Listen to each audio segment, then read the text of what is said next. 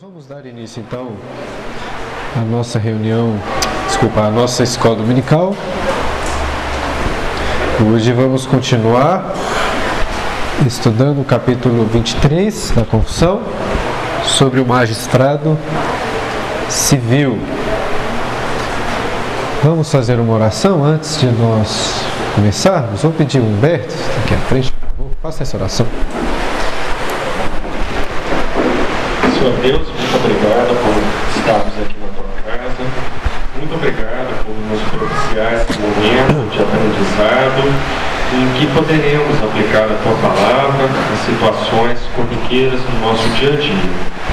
Dá-nos, Senhor, a correta compreensão daquilo que tu colocou no coração do, do nosso pastor para nos ensinar e permita, Senhor, que esses ensinamentos possam ser preciosos para a nossa prática, preciosos para o nosso dia a dia.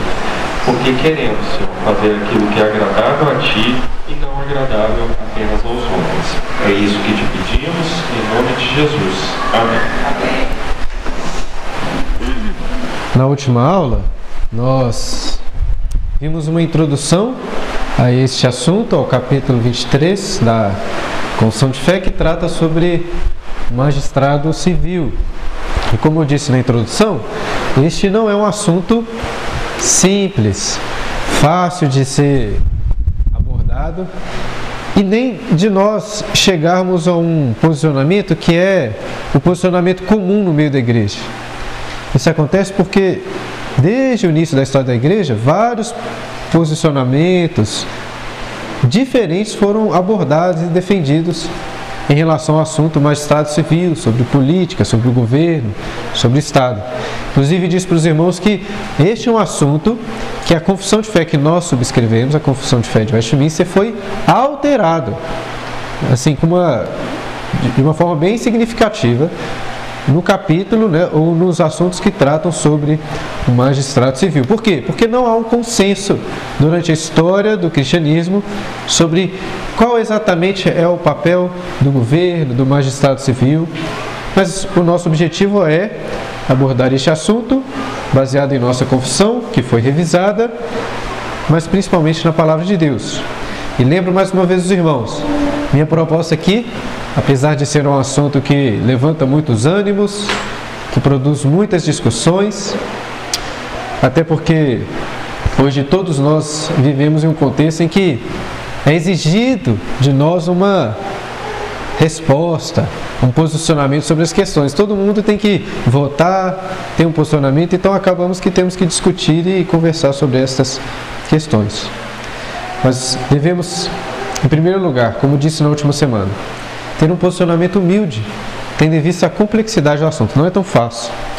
E a Bíblia, apesar de dar, nos, dar alguns princípios, ela não entra nos detalhes, muitas vezes que nós discutimos em nossas conversas. Mas não podemos deixar de lado a palavra de Deus e a importância desse estudo. Então, hoje nós vamos de fato iniciar o curso com o primeiro assunto que é colocado na confissão de fé, que é a soberania de Deus em relação ao magistrado civil. Essa é a primeira sessão da confissão de fé, que começa dizendo assim, no capítulo 23, né?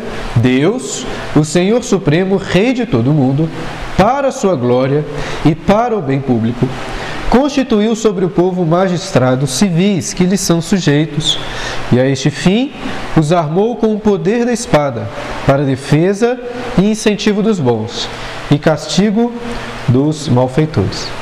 É muito significativa a forma como a confissão começa tratando sobre o assunto, afirmando o que? A supremacia de Deus, a sua soberania. Ela diz: Deus, o Senhor Supremo e o Rei de todo o mundo. Isso tem a ver o que a confissão referencia em Romanos, com o que Paulo diz em Romanos capítulo 13, versículo 1, quando ele fala que toda autoridade é instituída por Deus, não há autoridade que não proceda de Deus, porque todas foram por ele instituídas. Ele é o Senhor soberano, é ele que reina sobre todos os povos, ele é o rei dos, dos reis. E o reinado de Deus, o governo de Deus, não existe por causa de um referendo, pelo voto da maioria, por um pacto social.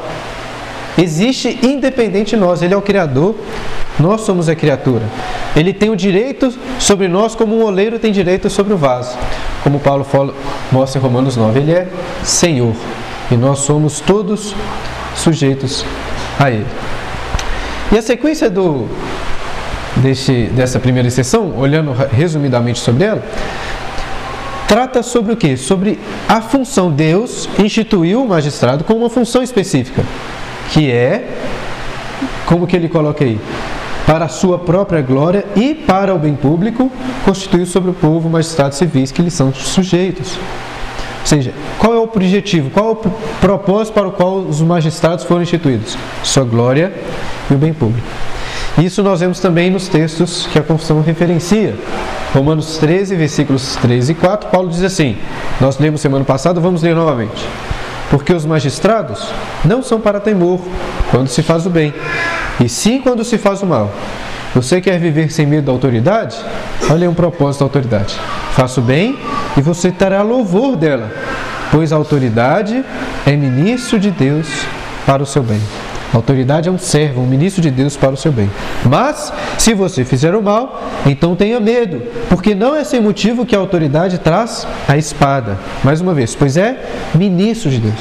As autoridades civis são servos do Senhor, ministro de Deus vingador, para castigar quem pratica o mal.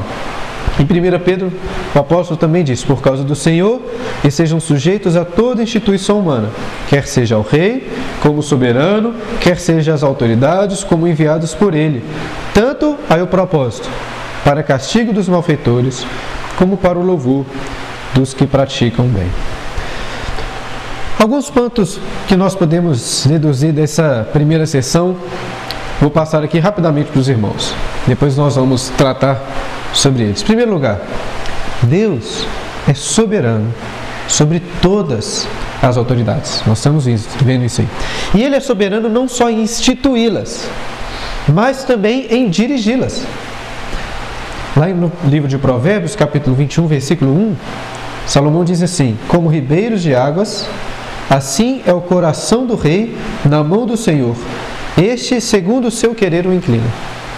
O coração do rei está nas mãos de Deus, que segundo o querer do próprio Deus, ele o inclina. Ou seja, Deus é soberano sobre todas as ações dos reis. Não só instituir, mas ele controla todas as coisas. Agora, com isso não estou querendo dizer que um magistrado não pode desagradar ao Senhor capítulo de Romanos 13 não é um cheque em branco para o governo, para a autoridade, para fazer o que ela quiser fazer. Ah, fui instituído por Deus, então posso fazer o que eu quiser. Não. Quando estou querendo falando, falando que ele dirige todas as coisas, inclusive que ele está sobre o controle daquilo que é mal. Nada foge ao seu poder. A Bíblia, inclusive, nos dá alguns exemplos disso.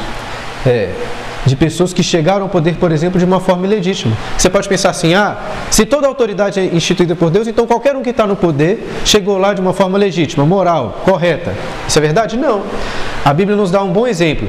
Deus havia profetizado que iria instituir na Síria, uma nação pagã, olha, nem sobre Israel, uma nação pagã, isso lá na, na época dos reis, dos profetas Elias e Eliseu que o, rei, que um homem chamado Azael reinaria no lugar do rei da Síria. Ele disse isso. Inclusive Eliseu, quando tem um encontro com Azael, ele começa a chorar diante de Azael, porque vê ali, Deus revela para ele que Azael seria rei e o mal que ele faria ao povo de Israel. E o que acontece? Como que Azael chega ao poder? Ele de fato chega ao poder. Deus o institui. Como? Ele mata. O rei Ben Haddad estava doente, recupera da sua doença, mas ele chega lá e mata o rei e toma o seu poder. Deus está no controle disso? Está. Agora, isso significa que ele fez correto em matar aquele rei e tomar o seu lugar? Não. Mas Deus é soberano. A Bíblia nos ensina de uma forma muito clara. Poderia citar outros exemplos. Lá em Jeremias, no capítulo 51, versículo 20, Deus diz assim para a Babilônia: Tu, Babilônia, eras meu martelo e minhas armas de guerra. Por meio de ti, despedacei nações e destruí reis. Ou seja, Deus fala que o rei da Babilônia, todo o seu poder era um martelo nas suas mãos. Ele que estava agindo através deles. O Senhor Jesus, diante de Pilatos, você se lembra o que ele disse para ele sobre a autoridade de Pilatos? Ele diz assim: Nenhuma autoridade terias sobre mim se de cima não te fosse dado. É Deus que institui, é Ele quem dá a autoridade. Em segundo lugar, como nós vimos, as autoridades elas têm um propósito de cumprir a vontade de Deus, elas são instituídas para a sua própria glória. A glória de Deus é revelada quando a autoridade serve a Ele com justiça, com retidão, fazendo aquilo que é bom. Mas também creio que podemos afirmar que a glória de Deus é revelada até por meio de tiranos, de homens perversos e maus. Não é isso que acontece com o faraó? A Bíblia nos ensina claramente que Deus endureceu o coração de faraó. E como Paulo registra em Romanos 9, citando o texto de Êxodo, capítulo 9, versículo 16, Deus endureceu o coração de Faraó, disse isso para Moisés com qual objetivo? Para que o meu nome fosse anunciado por toda a terra. É Deus que endurece o coração de Faraó para que o seu nome pudesse ser anunciado através das pragas, do seu poder, do mar se abrindo. Deus se utiliza dessas coisas para manifestar a sua glória. Terceiro lugar, os pontos 3 e 4, apesar de nós já vimos na primeira sessão, trataremos na próxima aula, quando veremos a, o papel do Estado. Qual é o papel que Deus deu ao governo? Mas nós já vemos nessa primeira sessão que, de uma forma geral, o magistrado deve visar o bem público, Próxima aula veremos o que é esse bem público, né? Temos que definir isso aí. Em quarto lugar, Deus deu ao magistrado o poder da espada, de defender os bons e punir os maus. Próxima aula veremos sobre isso. Nesta, eu gostaria de explorar com os irmãos aqui um pouco melhor sobre o conceito da soberania de Deus, a instituição dos governos. Estão compreendendo até aqui? Vamos lá. Origem e a necessidade do magistrado. Esse é o ponto que eu queria pensar com os irmãos. Pensem comigo. Deus instituiu as autoridades, certo? Agora, será que nós podemos perceber na palavra de Deus a origem de um magistrado civil, de um Estado, de um poder? E além disso, será que podemos perceber ali qual é a necessidade? Por que, que Deus decidiu instituir as autoridades? Qual que é a sua função? Qual que é a sua importância, não é verdade? Será que nós conseguimos ver isso? Pensem comigo aqui. Começando no início, no livro do Gênesis. Após a queda, entre o capítulo 3 e o capítulo 5, até o dilúvio ali se passam alguns anos, algumas centenas de anos. Nenhuma, em nenhum momento do, do livro de Gênesis, nesse início, é narrado ou descrito de uma forma explícita a presença de um governo. Vocês percebem? Vocês conseguem, conhecem lá? capítulo até o capítulo 5, vocês veem algum governo instituído, alguma autoridade, um rei. A gente não vê, pelo menos de uma forma explícita. Aí vamos pensar, lá no capítulo 4, acontece o primeiro assassinato, a Bíblia nos relata. Caim mata o seu irmão Abel. O que acontece? Deus amaldiçoa Caim. Deus castiga Caim e ainda coloca sobre ele uma maldição. Porque Caim fala assim: você colocou sobre mim uma marca, as pessoas vão querer me matar. Aí Deus coloca sobre ele uma maldição dizendo assim: quem matar a Caim será vingado por mim sete vezes. Parece que a princípio Deus está tomando conta da situação, percebe? Ele está agindo como um vingador. Caim matou e ele que vai lá o disciplinar e não permite que outras pessoas o matem. E essa é uma época que o pecado vai crescendo de tal forma que nós vemos na descendência de Caim um homem chamado Lameque. Se lembram de Lameque? Era um homem mau, um homem cruel, um homem poderoso. E ele diz lá que matava qualquer um. Ele fala lá que um jovem pisou seu pé e por causa disso ele o matou. O que eu estou querendo mostrar com isso? Que eu tenho impressão, que é uma impressão, não é uma, uma dedução tão clara, mas que no começo ali parecia que prevalecia apenas o forte. O poder estava nas mãos daqueles que eram fortes. Isso era algo tão ruim que nós vemos ali agora com o pecado crescendo e aumentando no capítulo 6, uma situação em que Deus narra lá que todo o desígnio do coração era, do homem era mal. Todo o desígnio do seu coração. Uma situação em que existiam homens valentes, homens fortes, homens poderosos. Mas não pensem em guerreiros, nobres, porque o contexto lá era de maldade, de perversidade. Eram homens poderosos, porém cruéis. E o que Deus faz? Os destrói. Vem o dilúvio ele destrói toda a terra, todos aqueles homens, preservando apenas uma família.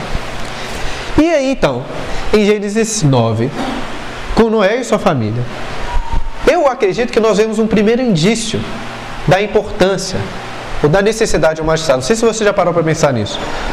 Lá em Gênesis, no capítulo 9, Deus faz uma aliança com Noé. E olha o que ele diz, certo momento para Noé.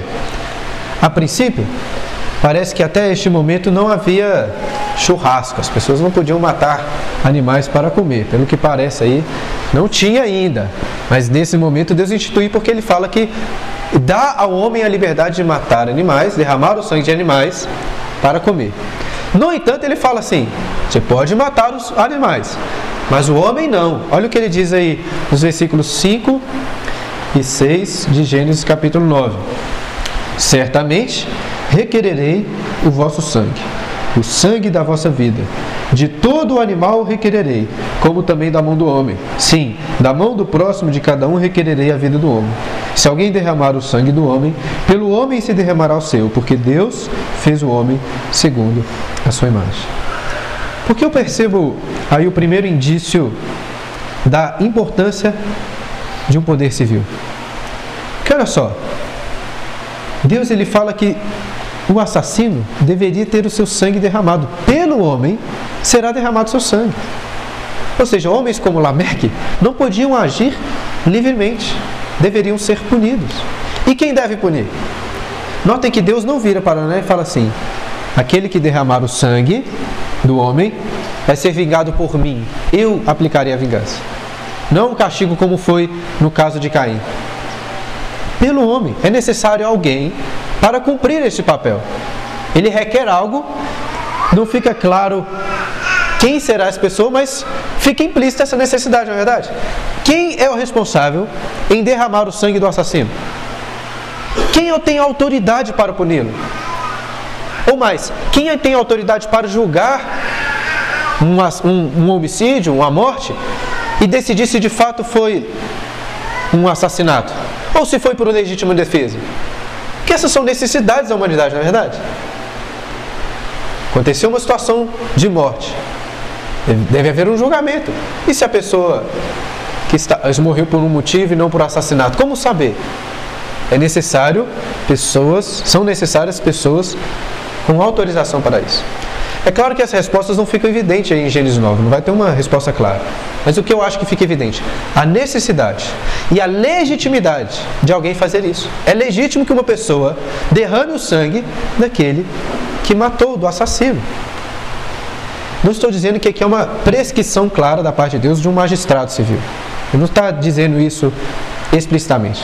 Mas a gente já percebe que o magistrado se encaixa aqui muito bem, cumprindo um papel muito importante. Essa tarefa que Deus prescreve, de punir o assassino. Agora, se nós avançarmos as escrituras, lá em Romanos, texto que nós lemos, aí sim nós temos uma prescrição explícita da parte de Deus. Quando ele diz que o magistrado tem em suas mãos o poder da espada para vingar. É um ministro de Deus vingador. E é interessante isso em Romanos 3, porque em Romanos 12, no capítulo anterior, Paulo diz algo muito importante. Ele diz assim, lá em Romanos 12, versículo 19: Não vingueis a vós mesmos, porque a mim pertence a vingança, diz o Senhor. Ou seja, Deus proíbe ao homem a vingança. Se um assassino matar a minha esposa, eu não posso ir lá e me vingar. Não posso fazer isso. Deus me proíbe. No entanto, apesar de proibir ao homem, ao indivíduo, no capítulo seguinte o que ele diz? Ele dá essa autoridade ao magistrado. O magistrado tem o poder que um indivíduo não tem. Nós vemos, então, o que eu quero mostrar com isso? Que Deus institui as autoridades, o magistrado civil, ao meu ver, por causa da necessidade do homem de julgar, pelo menos nesse caso, como temos isso aqui, os casos de homicídio, de assassinato. Tem um livro do Platão muito importante, eu falei que ia trazer uns livros aqui que eu pesquisei. Esse livro aqui, na verdade, tem mais de uma obra dele aqui. É uma coleção que eu tenho de alguns autores. Eu não li exatamente aquilo no Kindle, que é mais fácil, muito grande. Ele escreveu um livro chamado A República.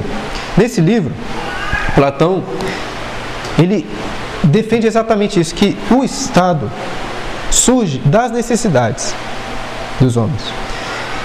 Para ser sincero, eu concordo com pouco ou quase nada das propostas ou da discussão levantada aqui. Mas com isso parece que há uma concordância. Ao meu ver, o que eu quero caminhar com os irmãos hoje é que o magistrado civil é, um, é necessário. Ainda que seja ruim em muitos momentos, é necessário. Mas voltando ao livro de Gênesis, quando vemos o primeiro relato explícito de uma autoridade civil, quero mostrar para vocês isso aí. Lembre que nós estamos olhando as escrituras para vermos a instituição das autoridades. Primeira vez que pelo que eu consigo perceber, isso é colocado de uma forma explícita, é sobre o reinado de Nimrod. Olha o que diz lá em Gênesis capítulo 10, versículos 8 a 10. Cuxi gerou a Nimrod, o qual começou a ser poderoso na terra. Foi valente caçador diante do Senhor, daí dizer-se, como Nimrod, o poderoso caçador diante do Senhor. Era um homem poderoso, forte. Aí olha só, o princípio do seu reino foi Babel, Ereque, Acade e Cainé, na terra de Siná. O princípio do quê? Do seu reino.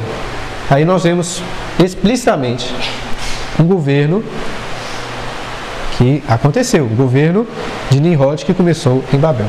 Nós não sabemos mais detalhes sobre Nimrod, sobre essa pessoa, mas sabemos mais sobre Babel, não é verdade?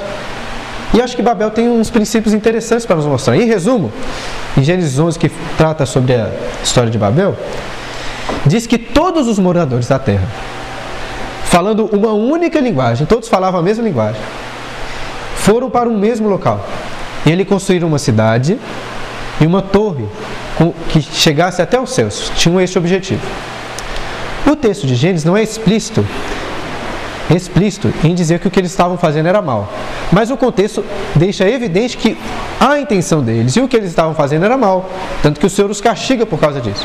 Eles não estavam buscando a glória de Deus, eles está, dizem assim: construímos essa cidade, vamos construir uma torre que chegue até os céus, para que o nosso nome seja celebrado por toda a terra. Deus os castiga. E o que Deus faz? Ele desce aquele lugar, confunde a linguagem daquelas pessoas e os dispersa por toda a terra. Acredito que existem mais de um motivo é, pelo qual Deus os castigou dessa forma, os espalhando pela terra. Mas, em Gênesis 11, versículo 6, é relatado um dos motivos pelo qual Deus faz isso. Olha o que ele diz lá. Gênesis 11, 6. Prestem atenção. Eis que o povo é um. Todos têm a mesma linguagem. Isso é apenas o começo. Apenas não, agora não haverá restrição para tudo o que intentam fazer. Não sei se você está entendendo o que eu quero mostrar. Olha só. Por que, que Deus espalhou aquelas pessoas por toda a terra? Confundiu a linguagem e espalhou. Para restringir o mal. Em outras palavras, a unidade de todo o povo da terra, em uma só linguagem, um único povo, uma união de todos os povos, parece-me que não é algo positivo aos olhos de Deus, mas algo negativo. Por quê? Porque Deus usa a divisão dos povos para restringir o mal. É como se a ganância, a arrogância, a maldade de um barrasse a maldade do outro. E quando nós olhamos para a história, não é exatamente isso que nós percebemos. Impérios tirânicos que se levantam com muito poder mas que passam e que são derrubados por outros imperadores, por outras pessoas más. Não é que geralmente o imperador tirânico é tirado por um homem bonzinho, gente boa. Não, geralmente ele é tirado por outro perverso, às vezes mais perverso ainda. Mas esse, esse conflito de corações cruéis acaba minando o poder do mal. Porque se fossem todos um só, como Deus diz, não haveriam restrições para o mal que tentam fazer. Percebe como que esse é um princípio importantíssimo para a discussão que estamos fazendo aqui sobre o magistrado civil. Não é do desejo de Deus, uma unidade central. Todos os povos da terra unidos em um único poder político. A unidade que a Bíblia nos ensina é a unidade no Espírito Santo. Quando lá no Pentecostes o Espírito derrama e ao invés de confundir, une a linguagem daquelas pessoas. Mas não um poder político. Estou falando isso porque nós devemos ficar atentos e temos preocupações com poderes que ou propostas que tentam unir todos os povos da terra. A princípio não me parece que esta é a vontade de Deus. Esta até colocarei aqui uma opinião que eu trago para os irmãos, né? Esse texto indica o malefício da centralização de grande poder. Por quê? Porque na mão de homens pecadores seria imensamente destrutivo o poder centralizado. apesar da importância que nós estamos vendo aqui do magistrado, quis mostrar isso para os irmãos, a necessidade que temos, fica claro, eu acho que tem que ficar claro desde o início, que é importante também a existência de limites para o seu poder e para a sua autoridade. Gostaria de fazer ainda duas considerações sobre o que nós acabamos de falar. Primeiro, considerando a importância do magistrado, nós vimos isso. A importância, pelo menos, para punir o assassino, como é o caso lá que vimos em Gênesis capítulo 9 e depois em Romanos capítulo 3. Se você pensar bem, um magistrado civil não é algo desejável por si mesmo. Parece que o magistrado civil ele tem uma importância apenas por causa do pecado. Então você tem um livro aqui, não é sobre política, mas ele é um livro muito legal, depois vocês quiserem ler, né? Poucas páginas. A Cidade de Deus, a Renata falou que estava lendo lá, de Santo Agostinho. Nesse livro, Agostinho afirma que a servidão de um homem ao outro, essa servidão, no sentido de um magistrado, um poder que domina, que conquista, que coloca pessoas como seus, é, seus sujeitos, isso acontece apenas em detrimento do pecado, por causa da queda. Não estou querendo dizer que a noção de autoridade não existia antes da queda. Nós vemos a liderança do homem sobre a mulher, sobre a criação, a liderança do próprio Deus. Estou falando desse contexto de governo, de uma imposição. Isso acontece por causa do pecado, segundo Agostinho. E se você pensar bem, uma sociedade que não houvesse pecado, é difícil a gente imaginar a importância, qual que seria o papel do magistrado, o que, ele ia fazer?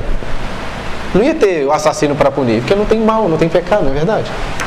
Pareceria que, parece que ele perderia o seu papel em, em alguma medida, é semelhante ao papel de um médico.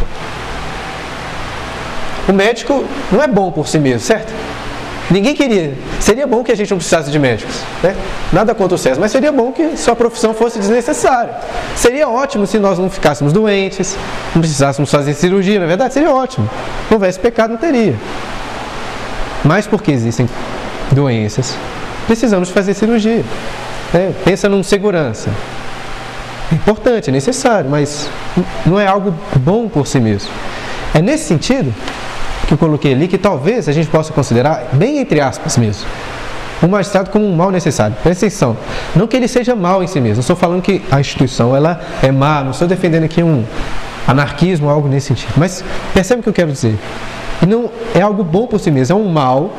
É algo difícil. É alguma coisa que a gente não gosta, mas que é necessário. Por exemplo, você gosta de fazer cirurgia? Não, ninguém vai gostar de entrar lá numa cama de cirurgia para fazer, certo? Mas é necessário. É nesse sentido que eu estou querendo mostrar.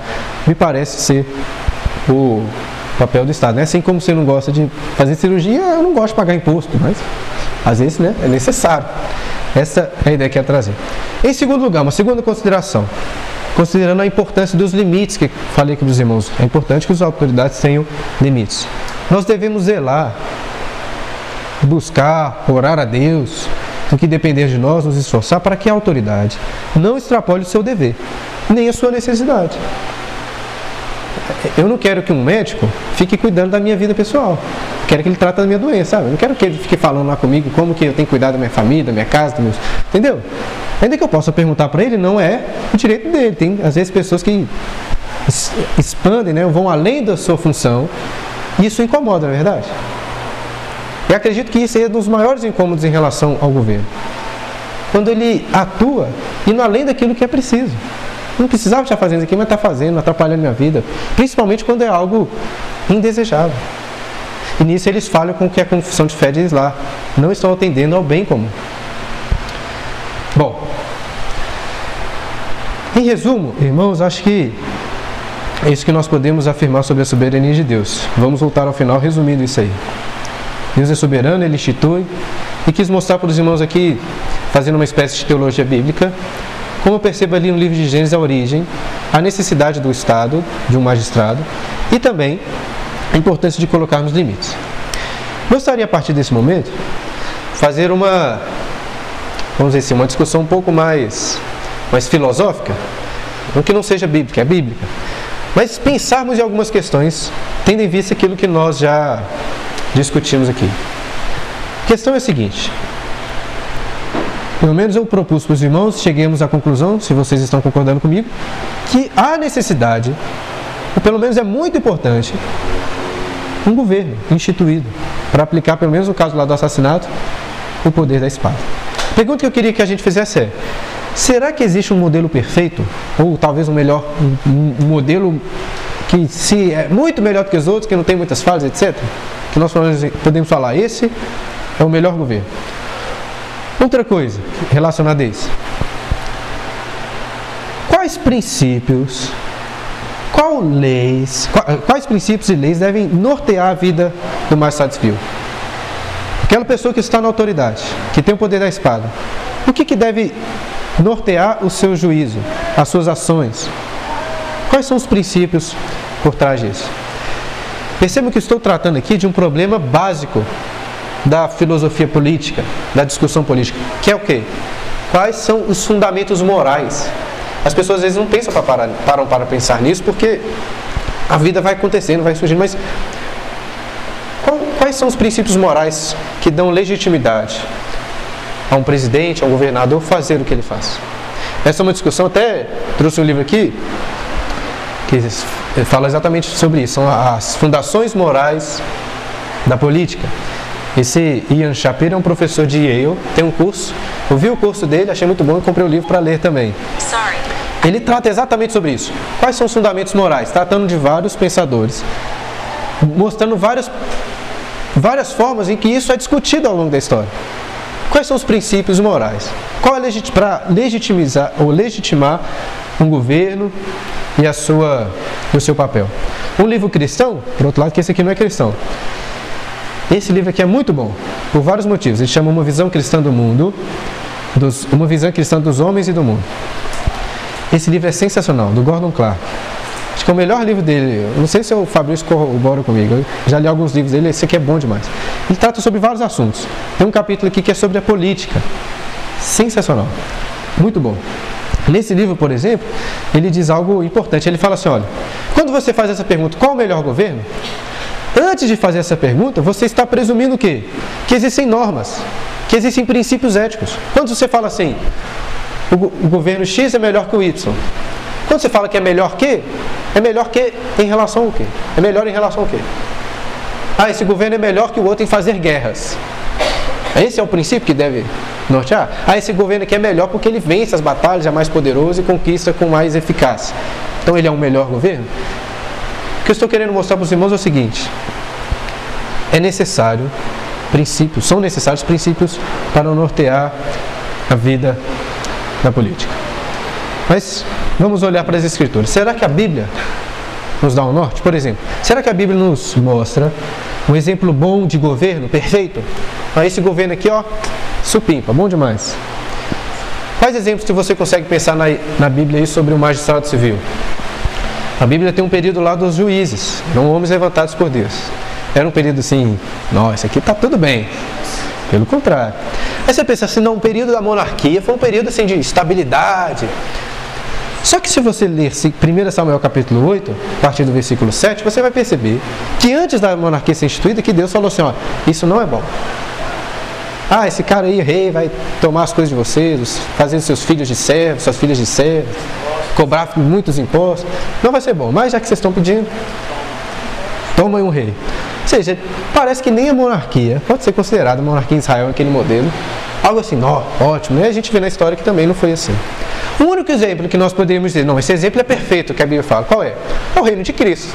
Mas mesmo assim, como nós vimos na discussão sobre o milênio, o reino de Cristo é uma questão bem controversa entre os cristãos, que é difícil de se decidir como que ele é, etc. Mas, tem algo em relação ao reino de Cristo que nos ajuda na nossa discussão aqui, voltando para a questão prática. Na oração do Pai Nosso, o que nós oramos em relação ao reino do Senhor Jesus, ao reino de Deus? Venha o teu reino, que diz logo em seguida: Seja feita a sua vontade, assim na terra como no céu. Notem só o que esse princípio nos ensina. O reino de Deus está associado com o quê? Com a sua vontade sendo cumprida aqui na terra, como os anjos perfeitos obedecem lá no céu. O reino de Deus tem a ver com a vontade dele sendo obedecida. Por que estou enfatizando isso? Porque quero propor para os irmãos que, biblicamente, o padrão para nortear o magistrado civil, qual é? É a vontade de Deus. Ainda que isso seja contrário ao pensamento moderno. As pessoas vão falar assim: não, a Bíblia não pode ser usada nas discussões. Então, o que, que vai ser utilizado? Se não é a Bíblia, o que, que é? Vai ser um livro humano. Porque o único livro divino que nós temos, daquele que é o, aquele que institui as autoridades, é a palavra de Deus. Com isso, duas coisas importantes. Primeiro, não estou falando que a Bíblia trata sobre todas as coisas. Estou falando que qualquer política, qualquer discussão que vai ter lá no governo, o cara tem que abrir a Bíblia e falar assim: ah, o que, a Bíblia fala aqui sobre, sei lá, sobre quanto que deve ser o imposto? Quanto que a, que, que a Bíblia fala sobre a reforma da Previdência? Não vai ter um texto lá, só a reforma da Previdência tem que ser assim. Não vai ter. A Bíblia não trata sobre, exaustivamente sobre todas as coisas. Estou querendo propor que ela dá um norte. Em segundo lugar, Obviamente, a Bíblia deve ser lida de acordo com o seu contexto. Existem princípios, leis na palavra de Deus que não se aplicam ao magistrado.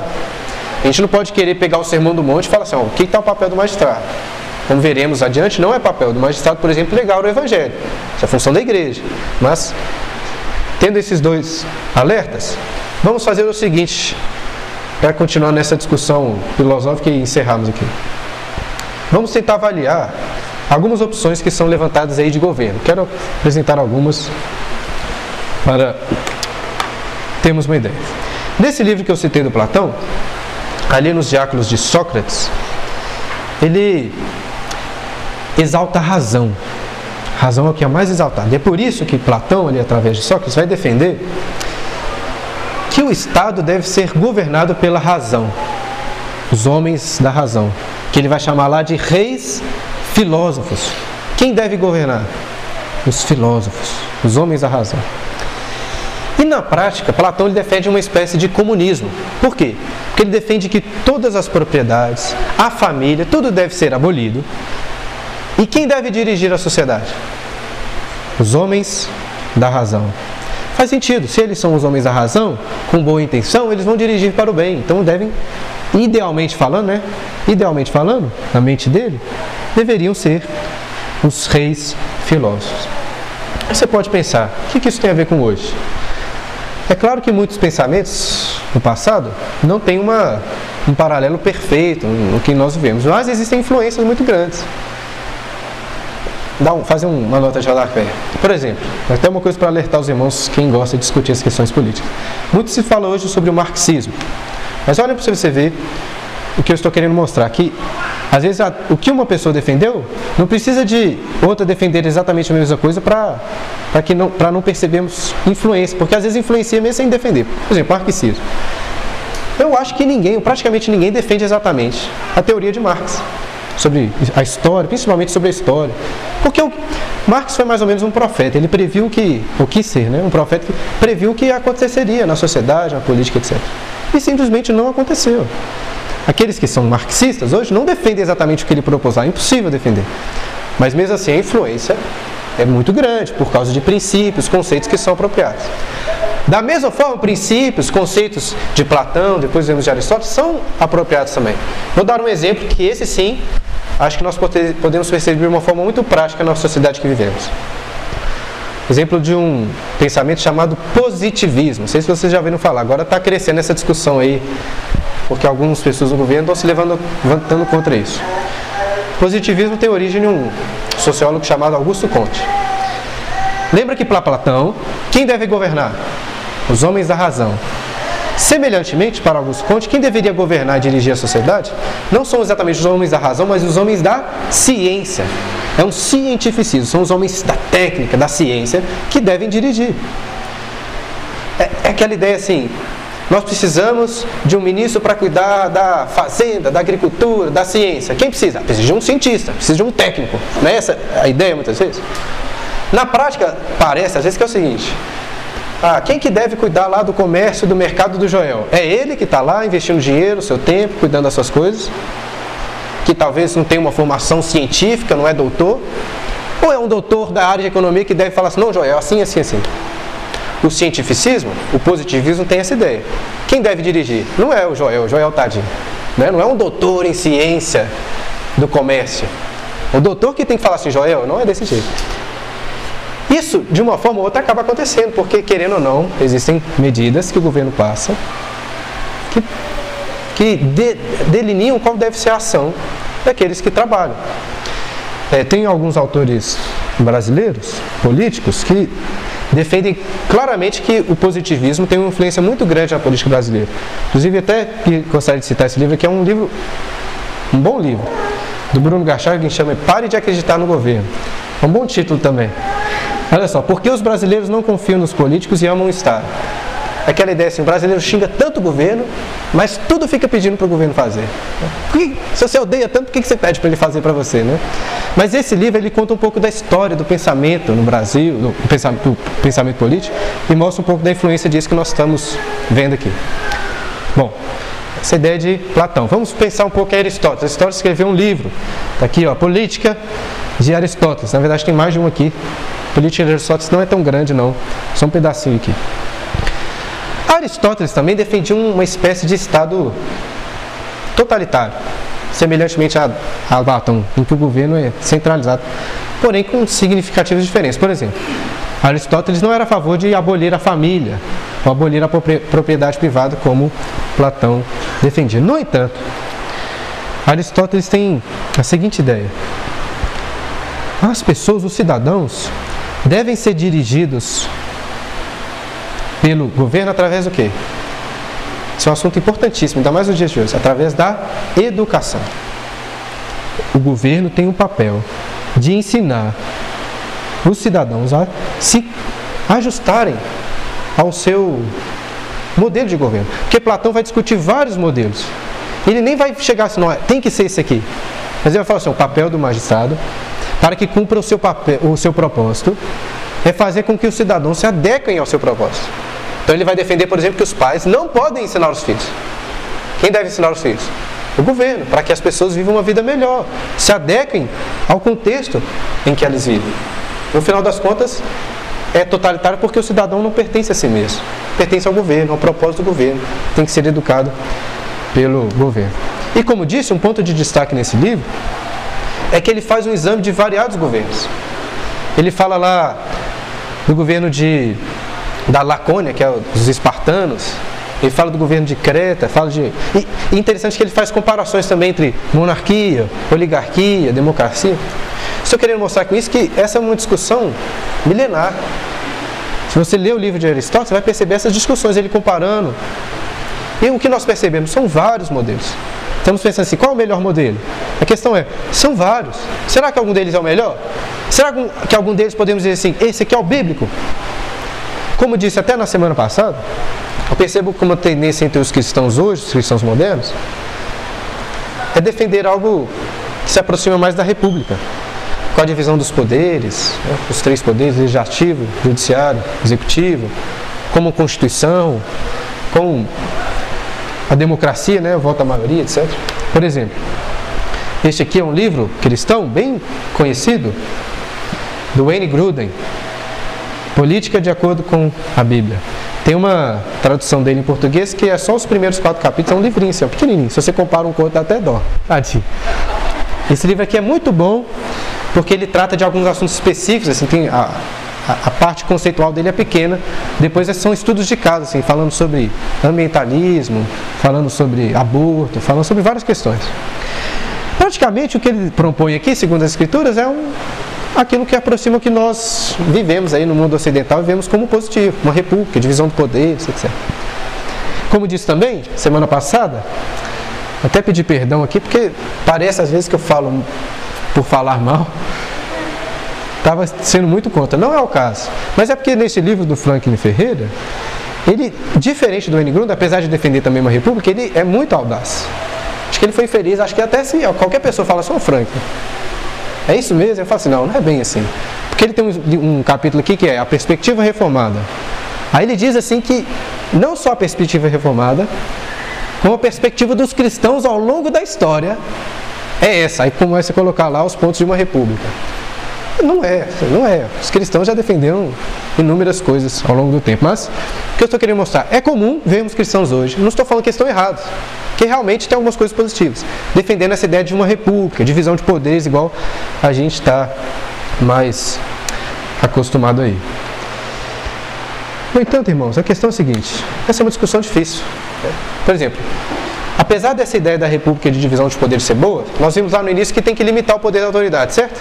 Parece bom então, dividir os poderes. Mas o que, que nós vemos em repúblicas ao redor do mundo? O poder acaba, às vezes, centralizando. A gente percebe, por exemplo, no Brasil, uma tendência de um dos poderes assumir para si todo o poder, quando passa a legislar, julgar e a fazer tudo, que é o poder judiciário. Nos Estados Unidos isso é muito comum também. Eles praticamente mudam a Constituição, porque interpretam, interpretam lá, por exemplo, em relação ao aborto, interpretaram a Constituição, uma emenda lá, de uma forma, que claramente não é o que está escrito lá, mas como eles interpretaram assim, e eles são o último instante de poder, então agora está liberado. Percebem que às vezes esse não é o modelo perfeito, porque às vezes o poder acaba tendendo para um lado e centralizando e trazendo problemas de toda forma. É uma discussão difícil. A própria democracia. Se eu perguntasse assim para grande maioria, para todos os cristãos do Brasil, falo assim, quem aqui é a favor da democracia? grande maioria levanta a mão. Né? As discussões políticas são exatamente assim, não, não, essa pessoa não é muito democrática, não, eu sou mais democrático, porque democracia já é ponto comum, é certo, é isso mesmo. Quem não é democrático está errado. Mas será que a democracia é mesmo um modelo excelente para nortear a vida política? Pergunta que nós devemos fazer. Por exemplo, o Jean-Jacques Rousseau, já devem ter ouvido falar, né? Penúltimo livro aqui para citar. Tem um livro do Rousseau, chama Discursos sobre Economia e Política, um livrinho. Se você quiser ler, é bem legal para você entender um pouco. É, deve ser umas 40 páginas. Ele é nesse livro que ele vai tratar sobre essa ideia de vontade geral, vontade da maioria. Rousseau, não sei se você já ouviu falar, democracia, esse preconceito de democracia está muito relacionado com este pensador francês. E olha que interessante, ele diz lá nesse livro, por exemplo, que a voz do povo de fato é a voz de Deus. Você já deve ter ouvido essa frase, né? Bom, Rousseau diz isso lá.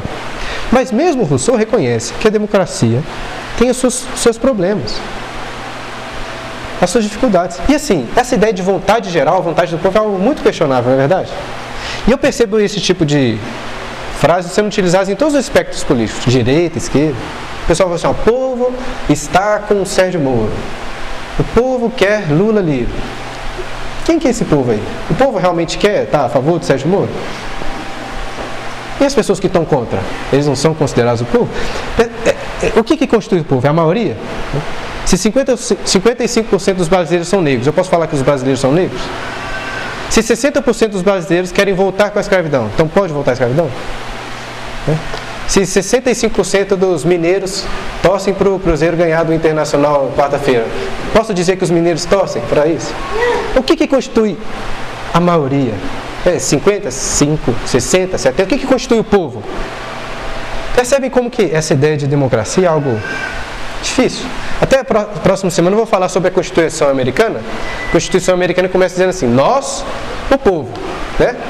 E quem não concordou com aquilo ali? É, tinha gente que não concordou? Tinha um tanto de gente que não concordou com aquilo. E eles? Eles não são povo? Né? Percebem? Estou querendo mostrar que é algo questionável, é algo difícil.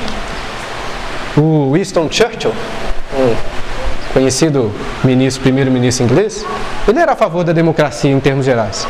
Mas tem um, um discurso dele no parlamento muito conhecido que ele diz assim: a democracia é o pior de todos os governos, excetuando todos os outros que já foram testados.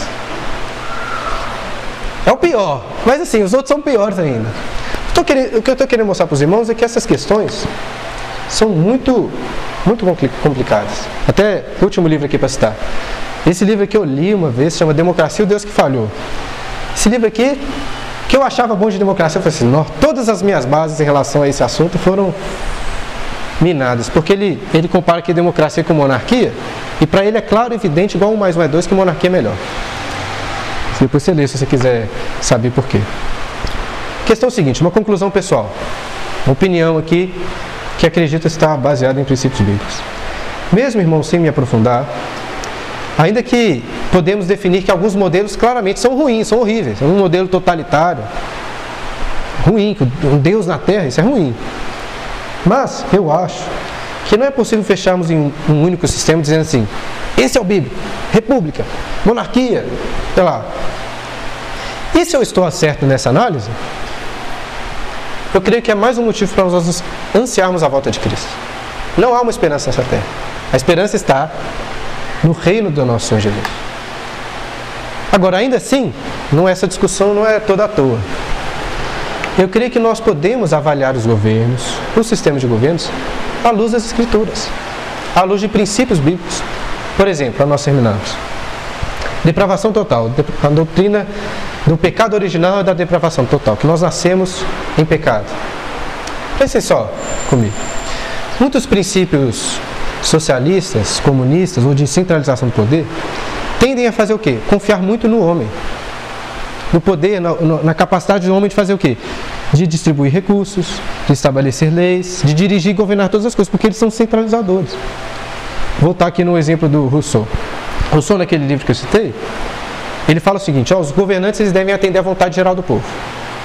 Esse é o papel deles. Mas ele, levanta uma, ele mesmo levanta uma dificuldade.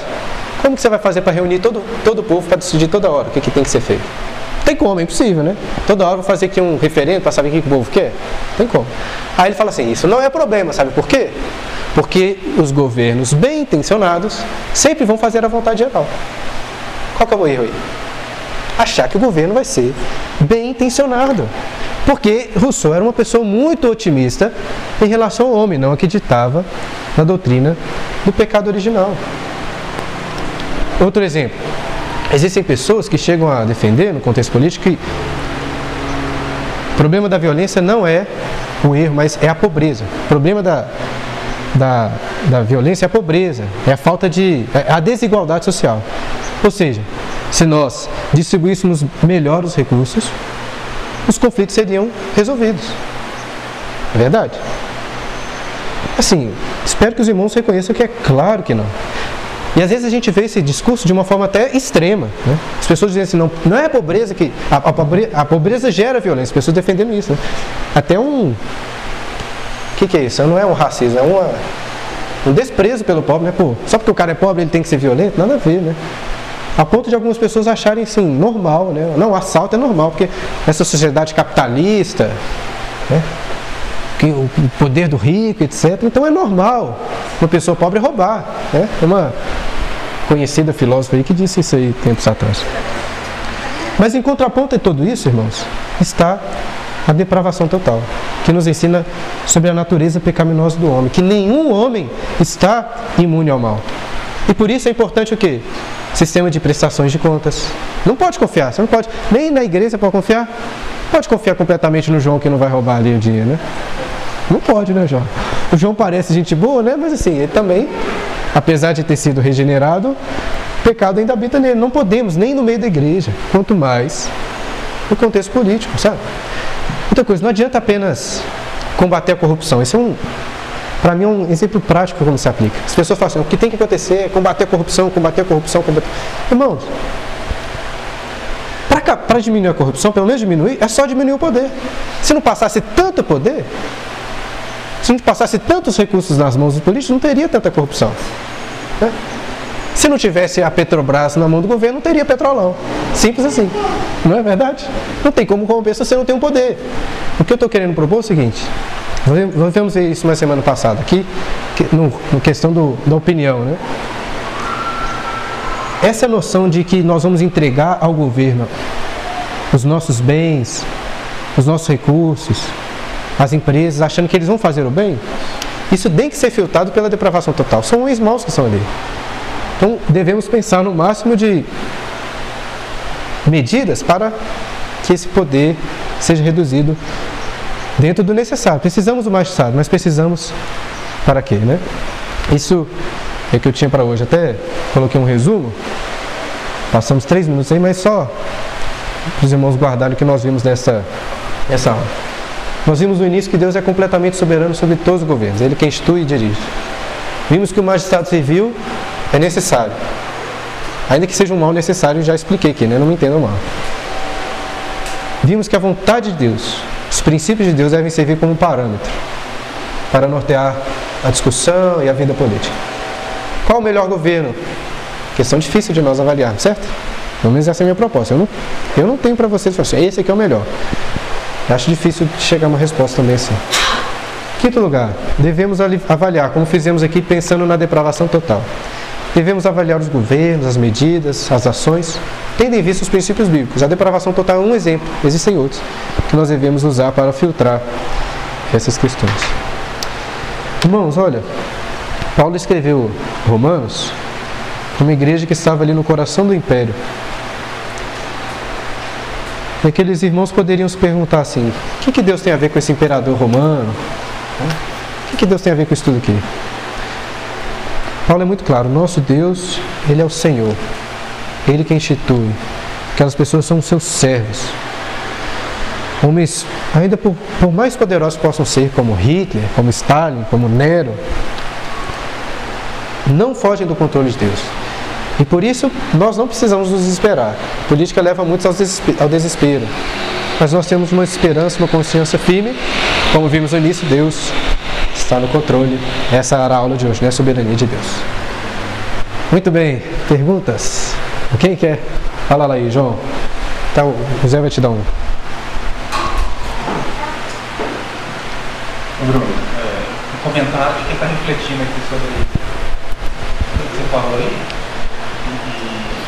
desde o início eu venho trazendo as passagens bíblicas para tentar linkar com, com o assunto. Né? Então a gente vai conseguir tirar ali princípios. Princípios. A, gente, vai tentando aplicar a realidade para a gente tentar acertar o alvo, certo? E teve um princípio que você falou bem no início, que é em relação ao mal necessário, que eu, assim, para mim, eu, foi algo novo, que eu não tinha refletido sobre o assunto, e que ficou bem forte assim na minha mente. E eu refletindo sobre isso, tentando aplicar o governo que temos hoje, que já tivemos, e, eh, eu acho que todos nós concordamos com o princípio bíblico, então nós devemos pensar que o governo tem que ser o mínimo necessário. Às vezes tem gente que só fala de governo mínimo, né? Só é. mínimo às vezes não vai atender, porque se eu tiver uma pessoa eh, governando, vai atender? Não, vai ter um monte de processo para aguardando ser julgado, enfim, um país do tamanho que o Brasil é. É, assim como você citou o exemplo do César, né? Se você, é, um médico, se você está doente, você precisa tomar um antibiótico, o César já sabe, que é cientificamente comprovado, que você vai ter que tomar insulina 10 dias. E, e, é um mal necessário também, porque tomar antibiótico faz bem em situações normais, mas para aquela situação vai fazer bem se você tomar a quantidade correta. Mas se você ultrapassar isso, aquilo que ia fazer bem vai passar a fazer mal. Acho que no caso do governo, a gente pode fazer uma analogia dessa forma também. Se você tiver mais pessoas do que o necessário, vai passar a fazer mal. Como eu entendo que seja até o nosso sistema político hoje, né? Tem tanto Inchado. gente deputado, o cara acha que se sente bem à toa e começa a criar leis para é. trabalhar. É, aí aparece cada coisa absurda, assim, você Interessante porque você vê nas propagandas políticas, em época de campanha eleitoral, assim, ah, eu fui um bom político por quê? Porque olha tanto de medidas que eu propus aqui foram aceitas. Né? O pessoal falava do Bolsonaro é muito ruim, né? Nenhuma medida dele foi proposta. Esse é o parâmetro para avaliar se a pessoa é boa, né? Às vezes o cara não fez nada, ótimo, né? às, vezes, às vezes menos é melhor. Muito bom. A conclusão é o seguinte, é muito, é muito difícil para nós ter uma medida assim, exata, sabe? Muito difícil. Assim, eu quero eu acho que o ideal para o Brasil é ter X governantes. Muito difícil. É difícil demais chegar nessa E assim, apesar de ter alguns princípios aqui que tendem mais a uma opinião, na próxima semana vamos ver sobre o papel do Estado. E aí eu vou propor com um pouco mais de considerações princípios que eu acho que norteiam essa ideia. Né? Existem princípios aí na, no pensamento reformado, até no pensamento romano, católico romano, que são interessantes em relação ao papel do governo. A gente vai tratar sobre isso semana passada. Tem a ver com essa ideia da necessidade. E por que, que isso deve acontecer assim, né? A gente deixa isso para semana que vem, mas muito bom, isso mesmo. César, vai lá. A questão do mal necessário, né? Que é, é uma visão também de, do governo, por causa do estado que a gente está, que antecede a redenção. O governo de Cristo está, mas ainda não plenamente estabelecido mas que a gente não confunda aqui, por exemplo, porque o governo é um mal necessário, o crente não deve se misturar com o governo. O crente não pode se candidatar, não, não é isso. O crente tem sim que ocupar todas as suas possibilidades para glorificar o nome de Deus em todas é. as esferas de atuação. Igual tem que ser médico, né? né? Porque senão ninguém pode ser médico, porque é um mal necessário, não. É. Então essa visão que a gente às vezes tem equivocada, todo político é corrupto todo. Não, isso aí não é, isso é coisa de Satanás que vai querer botar para a igreja, para a igreja enquanto indivíduo, nós indivíduos, sacerdotes na sociedade, a gente não, não atua em algumas esferas, em algumas áreas. E outra coisa que o pastor Bruno já começou a falar, a aula que vem ele vai falar de uma forma mais contundente, é a gente começar a tirar da nossa mentalidade isso que a gente tem sido ensinado ao longo dos anos, que o Estado é o grande provedor, o Estado é o responsável por me dar a educação, a saúde, a comida. Gente, isso aí a gente viu aqui em Gênesis, que não foi assim que surgiu, né? O termo Nimrod lá no Antigo Testamento era uma pessoa boazinha, não era um cara do bem, né? Veio na sequência Babel e Deus teve que intervir e criar a, a, a diferença, inclusive, de linguagem. Então, a, a função do Estado foi minimizar o mal por causa da pecaminosidade no nosso coração e o Estado está aí, mas com as suas funções, que na aula que vem o vai falar, mas são bem limitadas. A gente está muito mal acostumado e a gente tira muito do que nós esperamos de Deus e colocamos no Estado, enquanto brasileiros e no país ocidental. É, semana que vem a gente vai falar sobre isso aí. Que fique claro, hein? Não estou dizendo que o Estado é mal. Por ser o mal necessário, é necessariamente uma coisa boa, importante, né? Disse no início, é importante. Estou defendendo o anarquismo aqui não, não me entendam mal. Está gravado. Alguém mais, irmãos? Nós temos. Na verdade, o tempo acabou. Se alguém tiver uma pergunta assim muito importante, abra uma exceção. Sim? Não? Vamos orar então. Senhor, te agradecemos, pois podemos confiar que o Senhor é o Deus soberano, controla todas as coisas. O Senhor é o Rei dos Reis e não há autoridade humana que não seja pelo Senhor mesmo instituída. Dá-nos, ó Deus, um desejo maior de conhecer a Tua palavra, os princípios da Tua palavra, que dizem respeito à vida cristã, que dizem respeito à vida neste mundo como um todo, que nos ensinam princípios que dizem respeito também às questões políticas, de governo, etc. Dá-nos um coração desejoso de aprender mais, não para conhecer apenas, mas para entendermos qual é o nosso papel, como devemos glorificar o Senhor, sendo cidadãos, até mesmo governantes, que em tudo o Senhor seja glorificado através de nós como instrumentos nas tuas mãos. Acima de tudo, Deus, pedimos que o Senhor nos dê descanso, confiança no Senhor, o Senhor está no controle. E um desejo cada vez mais ardente, ansioso pela volta de Jesus, pelo seu reino, Deus eterno. Que nós oramos em nome de Jesus.